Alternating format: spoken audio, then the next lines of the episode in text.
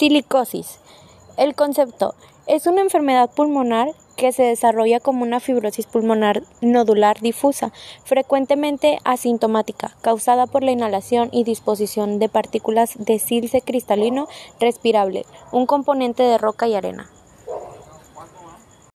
Causa de la silicosis es una enfermedad pulmonar causada por inhalar polvo de sílice. El sílice es un cristal común que se presenta naturalmente se encuentra en la mayoría de los lechos rocosos y forma polvo durante el trabajo con minería, la explotación de canteras, la construcción de túneles y al trabajar con ciertos minerales metálicos. El sílice es, es, un componente principal de la arena, por lo que las personas que trabajan con vidrio y chorreadero de arena también están expuestas a este elemento se presentan tres tipos de silicosis. La primera es la silicosis crónica, la cual resulta de la exposición prolongada a más de 20 años a bajas cantidades de polvo de sílice. La segunda es la silicosis acelerada. Se presenta después de la explotación a cantidades mayores de sílice en el periodo más corto de 5 a 15 años. Y la tercera es la silicosis aguda, la cual resulta de la exposición a cantidades muy grandes de sílice durante corto tiempo. La exposición intensa al sílice puede causar esta enfermedad en un año, pero por lo general toma al menos 10 o 15 años de exposición antes de que se presenten los síntomas. Hablando sobre las consecuencias físicas de la sobreexposición al sílice cristalino respirable, es que puede causar enfermedades de las vías respiratorias, como lo son la tuberculosis pulmonar, es decir, te deja más expuesto que tú puedas adquirir eh, la tuberculosis pulmonar. También puede causar una enfermedad renal crónica debido a que los niveles de, silice se excretan a través de vías urinarias y como tal un, un, cáncer de pulmón y lo que es en sí la enfermedad de silicosis. Hay tres tipos de la silicosis que serían la crónica, la acelerada y la aguda.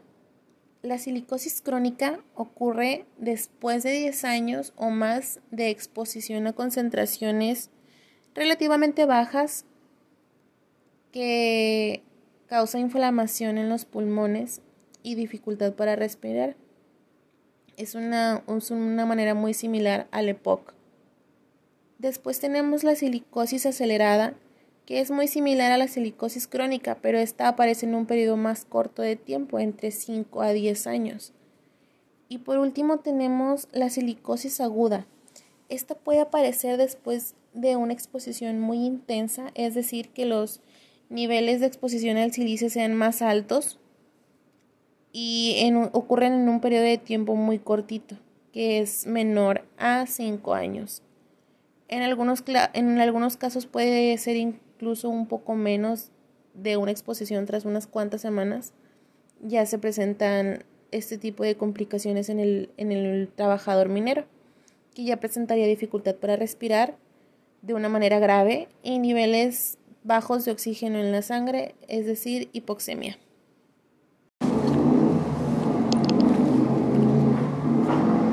Enfrentar una enfermedad crónica es un fenómeno que ha sido ampliamente estudiado desde el modelo de estrés propuesto por Lazarus y Folkman.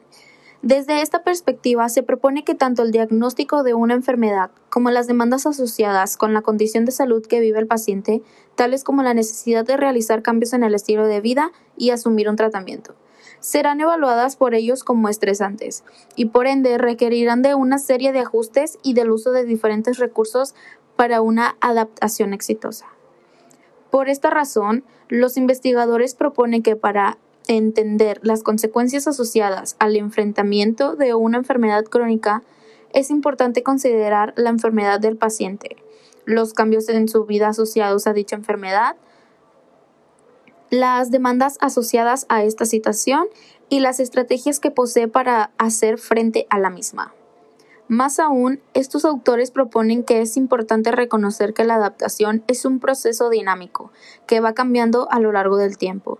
Y, durante el transcurso de la enfermedad, desde esta perspectiva es importante comprender los procesos psicológicos asociados a la adaptación a esta enfermedad crónica evaluando de manera periódica al paciente, evaluando cómo ha ido desarrollando el proceso de adaptación a su condición de salud en diferentes momentos y esperar esta situación potencialmente pueda cambiar.